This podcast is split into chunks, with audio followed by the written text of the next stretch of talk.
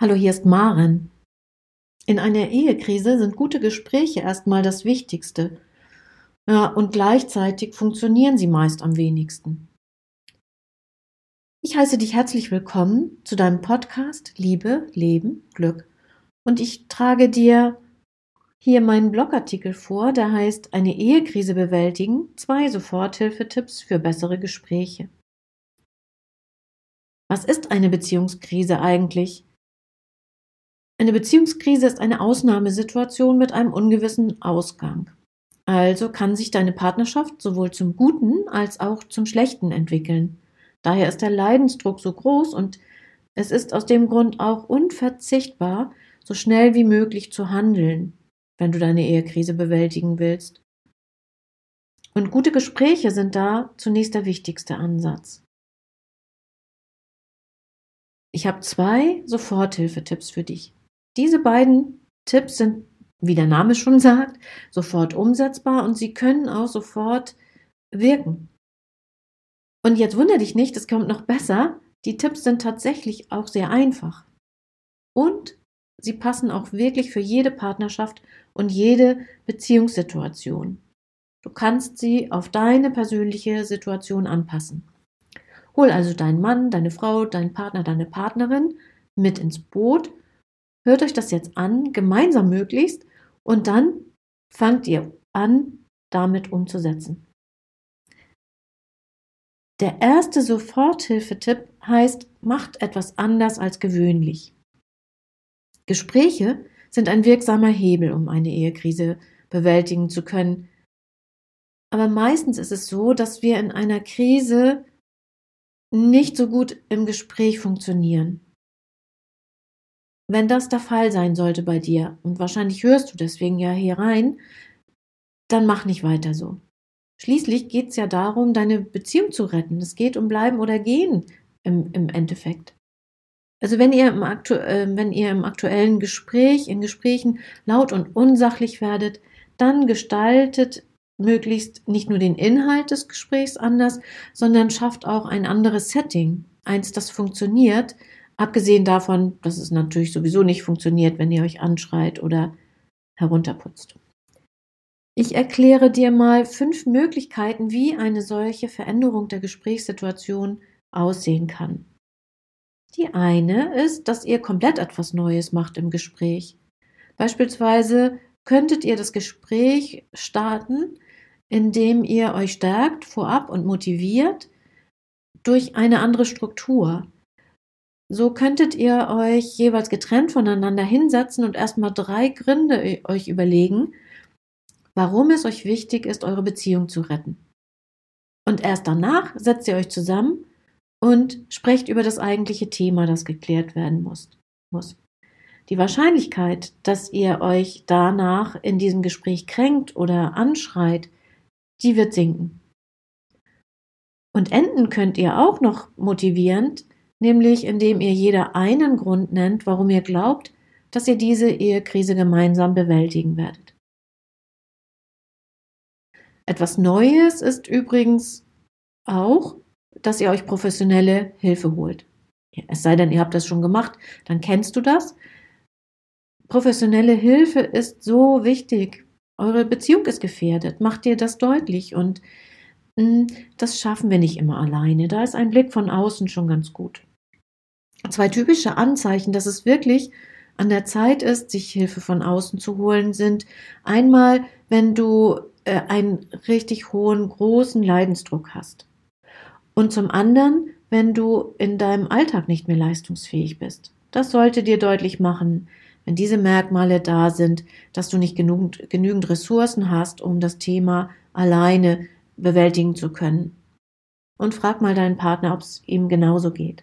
Wenn einer nicht mehr genug Ressourcen hat, auch dann ist es hilfreich, sich Hilfe von außen zu holen und so äh, das Gespräch grundsätzlich zu verändern. Ihr könnt dann auch insgesamt ein, eine neue Möglichkeit, ihr könnt einen anderen Ort wählen. Regt doch mal an, euer Krisengespräch woanders zu führen als üblich. Das kann ein Wald sein, das kann an einem See sein oder sogar auf dem Wochenmarkt, wenn ihr dafür sorgt, dass Zuhörer, mögliche Zuhörer weit genug weg sind und die euch nicht hören können. Oder ihr reist vielleicht übers Wochenende an einen ganz anderen Ort, an dem ihr noch nie wart. Ein anderer Ort ist doch eine gute Möglichkeit, die macht deutlich, so jetzt ist ein Neustart. Im Übrigen kann schon ein Spaziergang alleine dafür sorgen, dass das Gefühl, festgefahren zu sein, sich löst und wieder Bewegung in euren Ehekonflikt kommt. Alles das, der andere Ort, die Bewegung, sorgen für neue Perspektiven. Das kannst du dann sogar noch unterstreichen, indem du vielleicht vorschlägst, dort, wo ihr spazieren geht, einen Berg hochzuklettern oder eine kleine Anhöhe äh, zu erklimmen. Auf dem Weg nach oben erarbeitet ihr gemeinsam einen Lösungsansatz für euer Thema. Und dann verweilt ihr oben ein bisschen, stolz, glücklich, dass ihr was gefunden habt. Und auf dem Rückweg, da überlegt ihr gemeinsam, wie genau ihr das umsetzen könnt. Was wer im Einzelnen dazu beitragen kann, wie ihr das macht. Hm, wenn ihr euch in einer solchen relativen Öffentlichkeit bewegt, werdet ihr wahrscheinlich viel umgänglicher miteinander sprechen, weil ihr Aufsehen vermeiden wolltet, ver vermeiden möchtet. Und warum sollt ihr diese Möglichkeit nicht nutzen? Eine veränderte äh, Gesprächssituation entsteht auch, wenn ihr euch eine andere Zeit aussucht als die, die ihr gewöhnlich nutzt, um eure Krisengespräche zu führen. Da kann es zum Beispiel ein Versuch wert sein, gleich morgens nach dem Aufstehen in den Austausch zu gehen. Möglicherweise kannst du oder kann der andere oder ihr beide dann besser zuhören oder auch sachlicher bleiben. Aber das ist natürlich nur dann eine gute Idee, wenn nicht einer von euch eine Nachteule ist und morgens noch gar nicht so richtig kommunikativ wäre.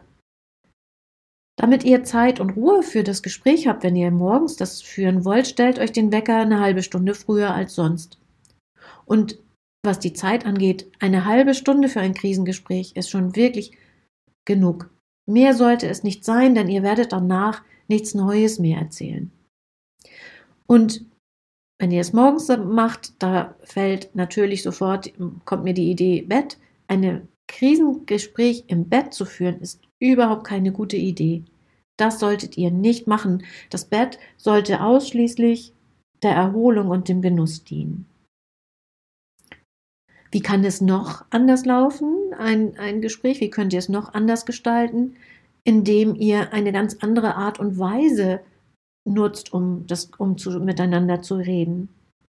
Wenn ihr euch, euch, wenn ihr es euch beide vorstellen könnt und ihr euch wohlgesonnen seid, in dem Moment, dann haltet doch mal während des Krisengesprächs eure Hände.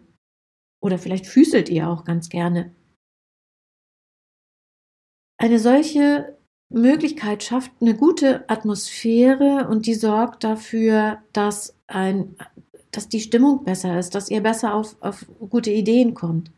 Ich erlebe das manchmal in meiner Paarberatung ganz intensiv, wenn Paare dann stoppen, sich plötzlich ansehen, ganz bewusst und anlächeln, auch in der schwierigsten Situation. Und das macht, das sind so ganz berührende Momente, wo so deutlich wird, ja, die Stimmung, die kann so viel ausmachen.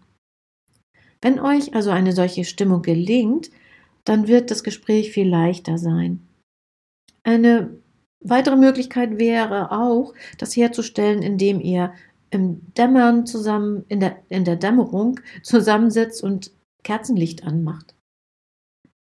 Aber es gibt noch viel mehr äh, Möglichkeiten, ein ganz ungewöhnliches Setting herzustellen. Also zum Beispiel auch dabei zu lachen, wenn ihr einen gleichen Humor habt. Ihr könnt ähm, beim Abwaschen beispielsweise euer Konfliktgespräch führen. Und zwar ohne Porzellan zu zerschlagen natürlich. Ihr könnt euch Rücken an Rücken setzen. Vielleicht dann sogar noch auf dem Teppichboden.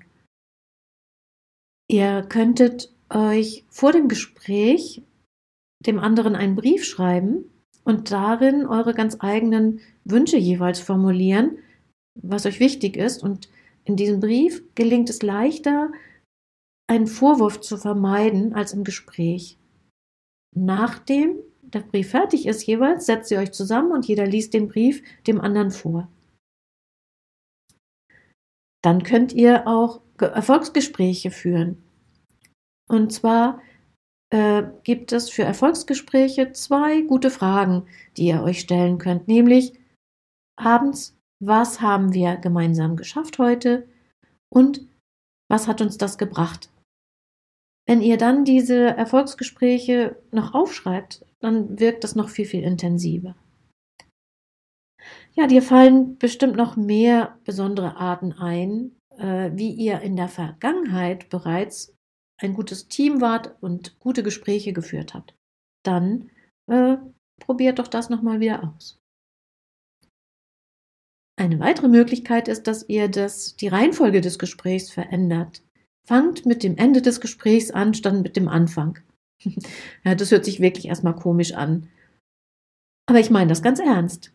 Und zwar nehme ich hier ein ganz fernes Ende des Gesprächs, eins, das also zu einem Zeitpunkt, der noch gar nicht stattgefunden hat. Ich nenne das den Schmunzelpunkt. Der Schmunzelpunkt könnte in einem halben Jahr sein oder in einem Jahr oder in einem Monat. Guck einfach, was da am besten passt für euch und stellt euch dann vor, dass ihr eure Ehekrise bewältigen konntet und zwar erfolgreich. Sprecht darüber, was aus der Sicht dieses Schmunzelpunkts in einem halben Jahr geholfen hat, dass ihr jetzt also ein halbes Jahr später, in eurer Partnerschaft wieder glücklich und zufrieden seid. Was hat dazu beigetragen, dass es so kommen konnte? Wer von euch beiden hat auf welche Weise dazu beigetragen? Das ist eine ganz schöne, spannende Frage, oder? Und die Antworten werden noch spannender sein. Ja, das waren Tipps zu dem Soforthilfeaspekt. Führt Gespräche anders als sonst, wenn sie so, wie ihr sie führt, nicht funktionieren. Der zweite Soforthilfetipp heißt, führt häufiger Gespräche, die immer oder immer noch gut bei euch funktionieren. Hierzu bräuchte ich, bräuchte ich euch eigentlich nur eine einzige Frage zu stellen, nämlich welche Gespräche sind immer noch so gut zwischen euch, dass sie gar nicht anders laufen sollten, als sie laufen. Und davon macht dann mehr. Oder ich stelle die Frage nochmal anders, welche eurer Gespräche dürfen sich auf gar keinen Fall verändern, weil sie, sie sollen auf jeden Fall so bleiben, wie sie sind, weil sie gut sind, so wie sie sind.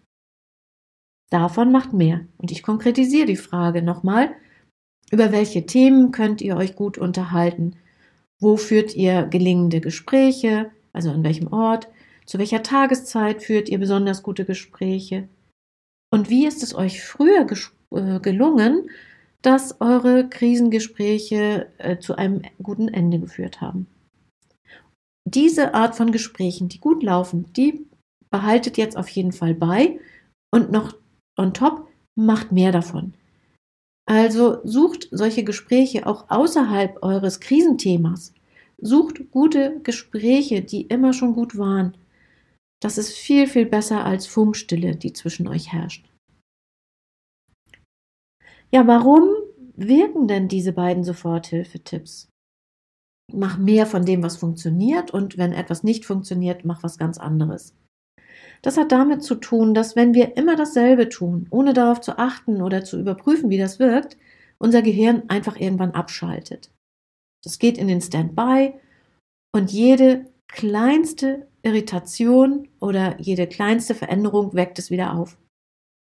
Irritationen lassen uns also aus festgefahrenen Verhaltensweisen aussteigen, wenn unser Gehirn in den Standby-Modus gegangen ist und immer dasselbe macht, ohne drüber nachzudenken. Diese beiden Soforthilfetipps, die ich genannt, die genannt habe, die beruhen auf dem Denken des lösungsorientierten amerikanischen Therapeuten Steve DeShazer. Er formulierte sein Paradigma so, ich habe es vorhin schon genannt, wenn etwas funktioniert, mach mehr davon. Wenn etwas nicht funktioniert, wiederhole es nicht, mach etwas anderes. So einfach, so gut. Das äh, findet sich auch im verhaltenstherapeutischen ähm, Aspekt wieder. Da geht es nämlich darum, Versuch und Irrtum. Probier aus, was funktioniert und verwerfe, was nicht klappt. Für mich mündet das und damit auch dieser Beitrag in dem passenden Zitat von Alain de Botton. Der hat nämlich gesagt, Liebe ist kein Selbstläufer, wie die Romantik suggeriert. Liebe ist eine Fertigkeit. Und ganz zum Schluss möchte ich dir noch ein Buch empfehlen. Und zwar ist das eins der Coach Sabine Askodom. Es heißt Der kleine Konfliktlösungscoach.